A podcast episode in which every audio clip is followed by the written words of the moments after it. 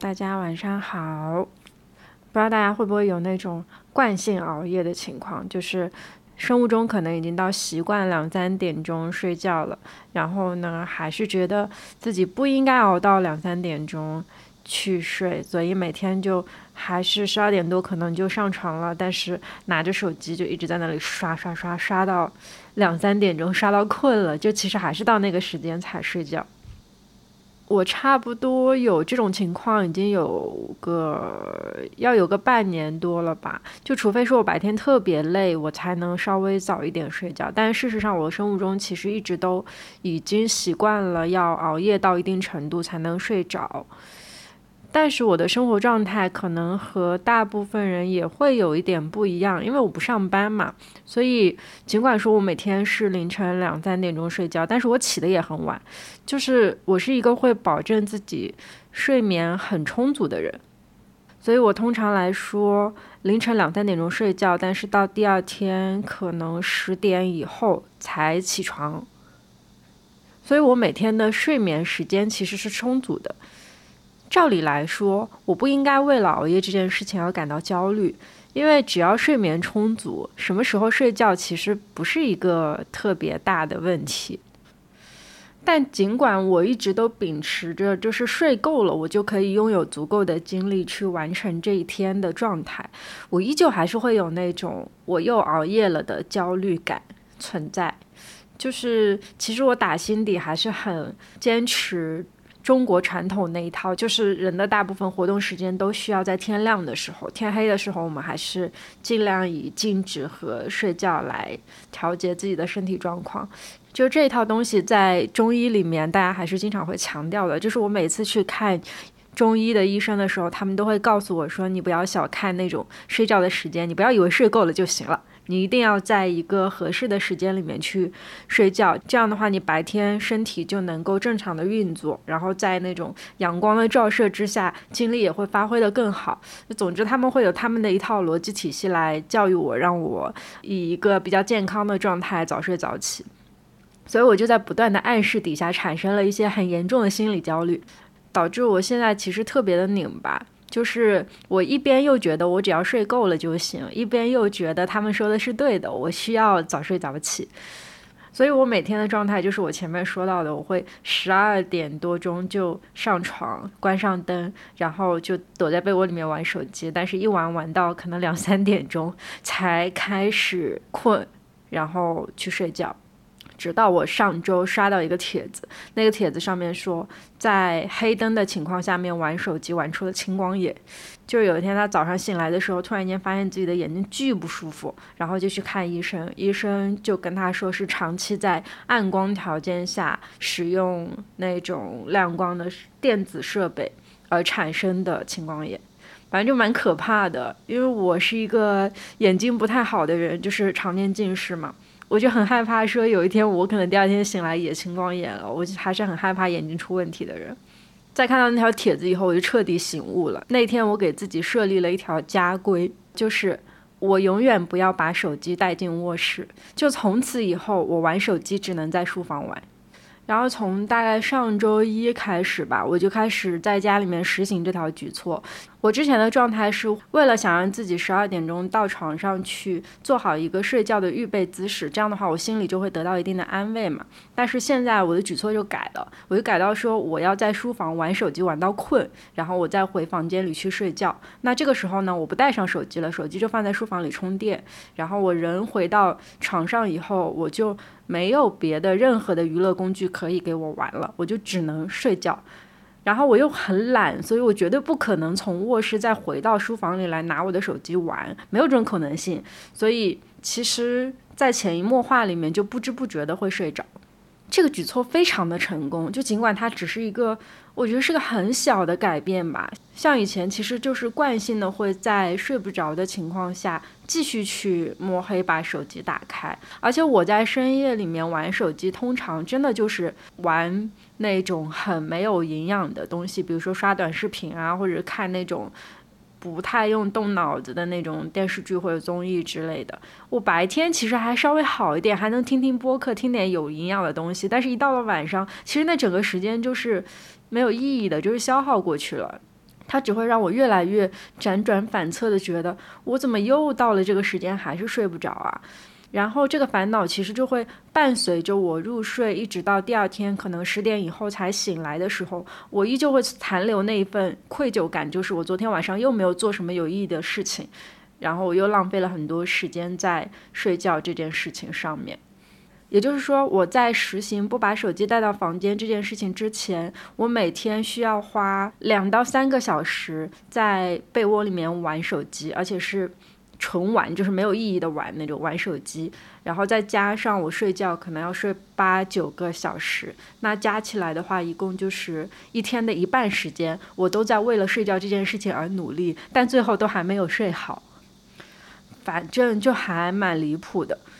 上周我刚刚开始实行这个举措的时候呢，因为防止自己睡不着嘛，所以特地就在书房里面挑了一本有一点点难读的那种书到房间，然后每天就强迫自己十二点钟一定要回到房间了，然后从十二点钟开始就打开那本书去看一章，就是无论怎么样就要把自己的脑子从电子设备转移到纸质书上来，然后。这些文字其实是可以助眠的，就是我觉得看书其实是有一种能够把你的注意力慢慢集中起来的感觉。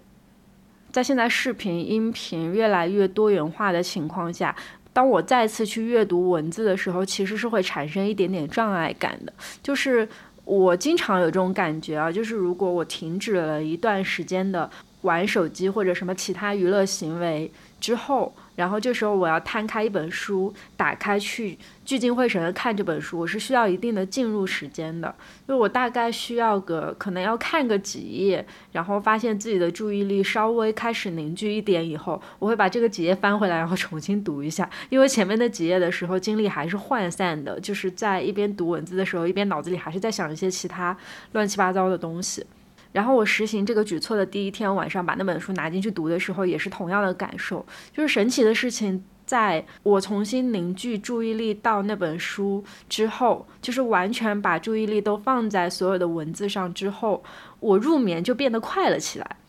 我突然间惊觉，我好像发现了为什么我小的时候可以在上课的时候比课间睡得更香的理由。可能就是因为人强行的把注意力集中到一件非常无聊的事情之后，就会感受到自然而然的困意。所以很久以前我在跟别人抱怨说我经常熬夜，然后晚上想睡也睡不着的时候，大家就会开玩笑一样的跟我说，你可以去看一些数学的课程，或者是看一些那种很无聊的呃理论上的书，你就很快会睡着。尽管说大家其实都是以开玩笑的状态，并没有人真的会去看什么数学书什么东西助眠吧。但不得不否认，这确实是一个很拥有助眠效果的举措。因为我那天拿进去的那本书是稍微偏心理学一点点的书，然后呢，它的整体的文字风格都是偏枯燥的、偏学术的。我这个人平时是不太会去阅读那种学术的东西的，除非说我真的需要用到它，我才可能会呃专门花一段时间去以学习的状态去阅读。但是看闲书的时候，我是完全不会去碰任何学术的东西的。所以我在睡前通常来说是不看这种书的。我以前睡前如果要去放一本枕边书的话，都是放那种短篇小说，一本书里面涵盖大概可能十个左右的故事那样子的，然后每天在。晚上睡觉之前翻开其中的一章去读一下，但是短篇小说有一个很可怕的问题，就是它在我阅读的过程当中，它是有很强的故事性的，以至于我读完脑子里还会一直重复那个故事，然后我就会把那个故事带入到梦中，带入到睡觉之前，于是我就脑部更加活跃的去。想到说，我刚才读到的那个故事，它还可以有什么延伸？它还会发生在生活当中哪种情境？然后我就会越想越多，越想越多，想到很兴奋，根本就睡不着。但我以前没有意识到这是一个问题，我一直觉得在睡前能够读一个故事，已经是超过大部分人的一个习惯了。因为很多人睡前根本就不会看书。我那时候还沾沾自喜，觉得这个行为没有任何的问题，甚至它很好。但是现在看来，其实。你读一个精彩的短篇小说和睡前在玩手机的效用其实是差不多的。然后呢，在我以前还有一个习惯是，我可能会把手机放在枕头旁边放歌或者是放播客，直到我睡着，就是会听着这个东西去入眠。可是这个内容其实也是有一定的随机性的。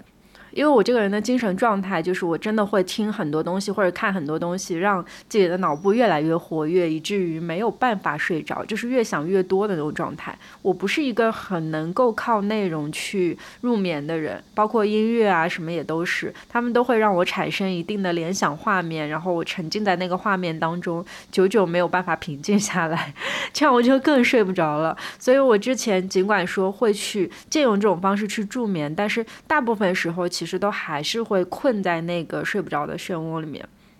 直到最近我才发现，原来真正适用于我的办法就是强制性的让手机、让这个电子设备远离我睡觉的地方，然后让我的身体完完全全的去适应那个黑暗和没有电子设备的状态。这样的话，它就会自己产生一种惯性，就是哦，我真的要上床睡觉了。我坚持了这个行动大概有一周多吧。到现在为止，这个一周多里面，我有两次是在书房待到了凌晨两点以后，一次是因为追剧，然后还有一次是因为工作，其他的时间基本上都是在十二点钟左右就回到了房间，并且基本上都是以很快速的速度就睡着了，然后第二天早上都能够在九点钟之前无痛起床。完全没有产生之前那样子睡到中午以后的状况了，然后那两次凌晨两点之后再回去睡觉是睡到中午的，但是醒来的时候完全没有觉得自己有任何的愧疚感，因为在睡觉之前的时间都切实花在了自己愿意承认的事情上，所以就完全不会产生像以前一样的焦虑感了。说到这件事情哦，我就觉得我其实是一个自控力特别差的人。我一直都不是那种能够靠自我管理、自我约束来，嗯，把生活管理的井井有条的人。我好像经常要去给自己一些奖励措施或者惩罚措施，我才能让自己去稍微自律一点的去生活。特别是我在不工作以后，我就发现我真的是一个非常离奇的没有自控力的人。比如说，像以前尝试过早睡早起，但是没有一次是成功的。直到说今天终于把这个源头给拨干净了，我发现哦，原来我好像才能够做到正常人应该要做到的事情。包括我之前还经常会懒得吃饭，就是我这个人经常是往书房的沙发上面一躺，就过了吃饭的时间点，然后可能也聚精会神的在干某一件事情吧，就完全忘记了自己要吃饭这件事情。发展到后来呢，就是。我还是比较希望自己能够正常的去吃一日三餐的，因为确实小的时候胃不太好，然后在长大了以后，因为这种不良的饮食习惯，它就变得愈发糟糕了，就经常会出现一些问题。于是我在之前强制性的给自己去设定了一些闹钟。但是我发现我的自控力太差了，就是我还是经常会在做一件事情上头的时候，比如说，呃，打游戏上头的时候，突然间看到闹钟响起，然后就会把那个闹钟拨上去，从而我就又再一次忘记了吃饭这件事情，一直到那个游戏结束的时候，我才想起来说，哦，原来我没吃饭，就是我的胃又开始隐隐作痛了，我才开始意识到这件事情的后果。就是我好像总是要我的身体去发出警告，我才意识到原来我的生活作息不太好，我需要去稍微自律一点，稍微去改变一点。包括以前去运动，还有去上舞蹈课这件事情也是，我都是需要有一定的强制举措，或者是给自己的奖励举措，我才能做下去的。然后我以前就一直特别羡慕那种生活极其自律的人。我自己身边有一个女生朋友，她就是，嗯，每天都会去健身，然后每天都非常早就起床。以一种很健康的状态再去生活，然后她每天吃的食物也都是很干净的。跟我们出去聚餐吃饭，她都会去单独点那种就是很干净的食物来吃，然后绝不多吃，绝不贪嘴，也不怎么喝酒，完全不碰饮料。我一直觉得他是一个特别神奇的人，然后之前因为我太不自控了嘛，所以就会去跟他聊天，问他说你是怎么样做到这种很自律的状态的。然后那个女生朋友她就跟我讲说，她小的时候也是那种没有说非常自律的人吧，但是她不会像我这么不自控啊，就是她是一个正常的生活状态，可是没有那么自律，就是不会做到说每天能去健身什么的，就经常还是会懒，但是。也是在利用一些强制的惩罚或者奖励机制，让自己逐渐去适应这件事情之后，他的身体就开始适应健身和健康生活带来的好处了。就是当健康的生活以后，他的身体真的就变得更加的让让他自己觉得精力充沛，然后非常的舒服。